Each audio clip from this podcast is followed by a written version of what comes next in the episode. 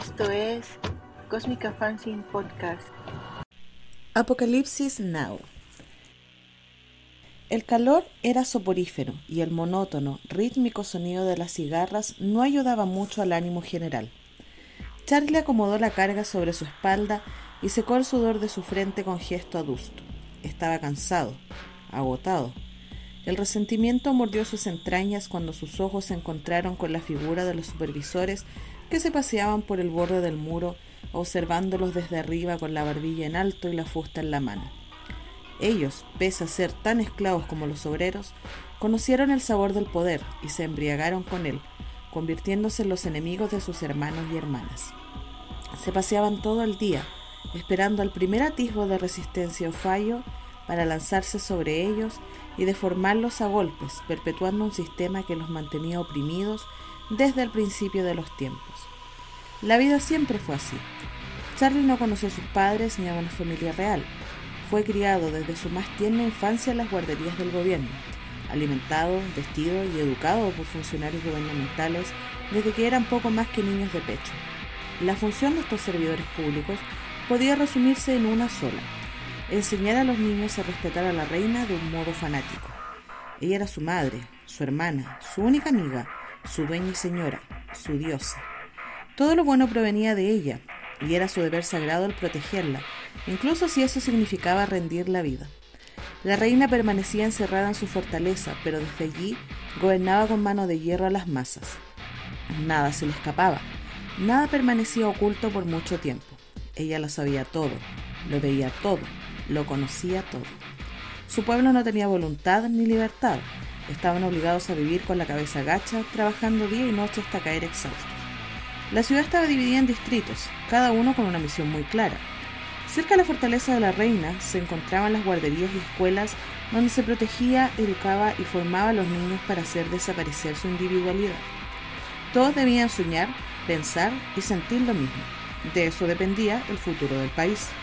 En los círculos intermedios vivían los soldados, genéticamente modificados para ser más altos, más fuertes y más agresivos.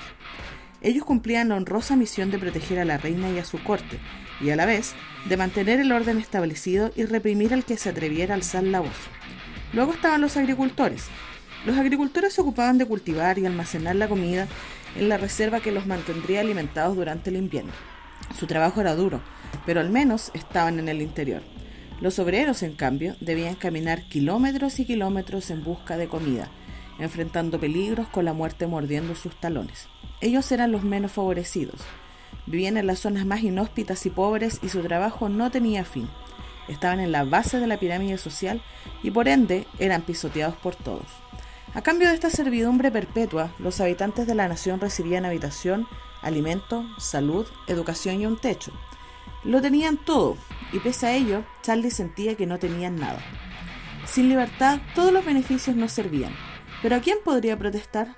El último que lo intentó fue llevado a la presencia de la reina, y su cadáver permaneció colgado de las puertas del palacio por semanas, un recordatorio macabro y constante de las consecuencias de la sedición. La reina organizó un banquete el día que quitaron el cadáver y las masas oprimidas celebraron la muerte de su compañero, porque gracias a su estupidez, todos comerían al fin hasta saciarse. La presencia de la reina, sonriente y encantadora, enloquecía a las masas, quienes la vitoreaban y lloraban de emoción al ver el rostro dulce de la tirana. Así, mediante un sistema de miedo y recompensa, la reina y su corte se aseguraban de mantener a los obreros alineados y funcionando 24 horas al día, 7 días a la semana. Pero Charlie estaba harto. El sol quemaba en su rostro y la ropa se pegaba a su espalda producto del sudor, incomodando cada paso. La rabia, el cansancio, el hambre y la desilusión lo invadieron como un veneno llenando su boca de sabor a hiel. Se sentía usado, apenas un pequeño e insignificante engranaje dentro de una maquinaria que lo explotaría hasta la muerte, sin que él pudiera hacer nada para evitarlo. Deseó con todas sus fuerzas que algo pasara, algo que derribara aquella conjura siniestra que lo tenía prisionero, y de pronto ya no pudo más. Cogió el bulto que cargaba sobre los hombros y lo dejó caer con un ruido sordo sobre el polvo del camino. Sus compañeros lo observaron con callado asombro por unos segundos, como si no comprendieran lo que pasaba. Charlie mismo no comprendía lo que pasaba por su mente. ¿Por qué ahora? ¿Por qué después de más de 30 años decidía echarlo todo por la borda y entregarse a un final horrible? Pero ¿no sería su muerte un final horrible de todos modos? ¿No era mejor morir siendo el mismo, defendiendo lo que creía, a sucumbir al cansancio y la decepción?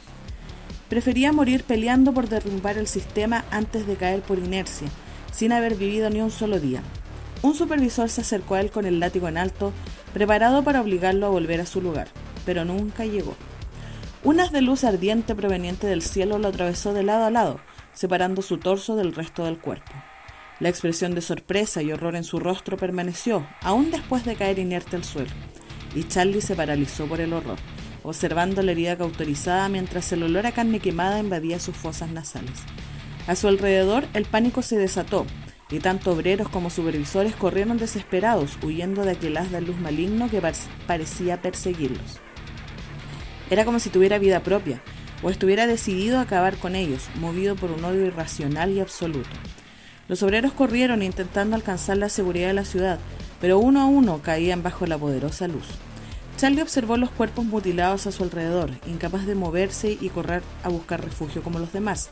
Manos, piernas, torsos y cabezas yacían tirados a su alrededor, como si se tratara de piezas de un rompecabezas macabro. Alguien dio la alarma en la ciudad y el sonido de las sirenas anunciando el fin llenó sus oídos, añadiendo miedo al miedo. Charlie cubrió sus oídos y saliendo al fin de su estupor, decidió correr con los demás en dirección a la ciudad. Pero antes que pudieran llegar siquiera a las primeras murallas, una enorme roca envuelta en llamas descendió sobre ellos y aplastó las edificaciones, derrumbando edificios y casas como si fueran de papel, arrojando cuerpos y escombros por los aires. Las cuidadoras aparecieron en su línea de visión, corriendo bajo el despiadado ataque con los niños entre sus brazos, intentando inútilmente protegerlos de la lluvia de fuego y rocas. A esa la siguió otra y otra, y Charlie no era capaz de comprender qué pasaba o qué provocó aquel ataque misericordia. ¿Cuál fue la provocación? ¿Cuál fue el mal que hicieron esos niños? Su mente le recordó que él quería que eso pasara, que quería que el sistema que lo tuvo esclavo toda su vida desapareciera para siempre de la faz de la tierra. Pero al ver a los niños envueltos en llamas, se dijo que no así, no así. De pronto apareció la reina, rodeada de soldados, huyendo con los demás en dirección a los bosques que rodeaban la ciudad. Charlie observó su rostro deformado por el miedo, y por una vez se sintió como una igual. Ella, la todopoderosa líder de su sociedad, por fin conocía el temor y la impotencia de no poder hacer nada frente a un mal que parecía invencible. Charlie corrió y corrió, pero su camino se había interrumpido por un enorme ojo azul que lo observaba con malicia bajo lo que parecía ser una lente de aumento. Retrocedió asustado e intentó correr hacia el otro lado, pero el haz de luz de antes iba esta vez tras él. Sus pulmones quemaban debido al cansancio y sus pies se resentían, pero de nada valió su esfuerzo. Antes que pudiera siquiera despedirse de la vida, la luz lo atravesó. No sintió dolor. Fue un corte limpio y el calor del haz autorizó sus heridas de inmediato. Charlie cayó al suelo con un golpe sordo y con sus últimas fuerzas intentó recuperar sus piernas, alargándose hacia sus miembros cercenados. Frente a él, la ciudad ardía como una tea encendida, sepultando bajo el fuego siglos de tiranía. Charlie sonrió. Al menos moriría como un hombre libre. Entonces la luz volvió a caer sobre él y la oscuridad lo arrastró. Matías, hijo, ¿qué estás haciendo? preguntó Lucía secando sus manos en el paño de cocina. Jugando, respondió el niño, mientras movía la lupa sobre la tierra del patio, quemando las indefensas hormigas que corrían en todas direcciones intentando escapar de su destino. Lucía suspiró, acercándose a él para ver a los pobres bichos siendo calcinados por la mano inmisericordia de su hijo de diez años. Deja eso, niño. Las pobres hormigas vivían muy felices hasta que llegaste tú, sentenció arrebatándole la lupa. Matías gruñó entre dientes y siguió a su madre al interior de la casa, dejando tras de sí su pequeño apocalipsis.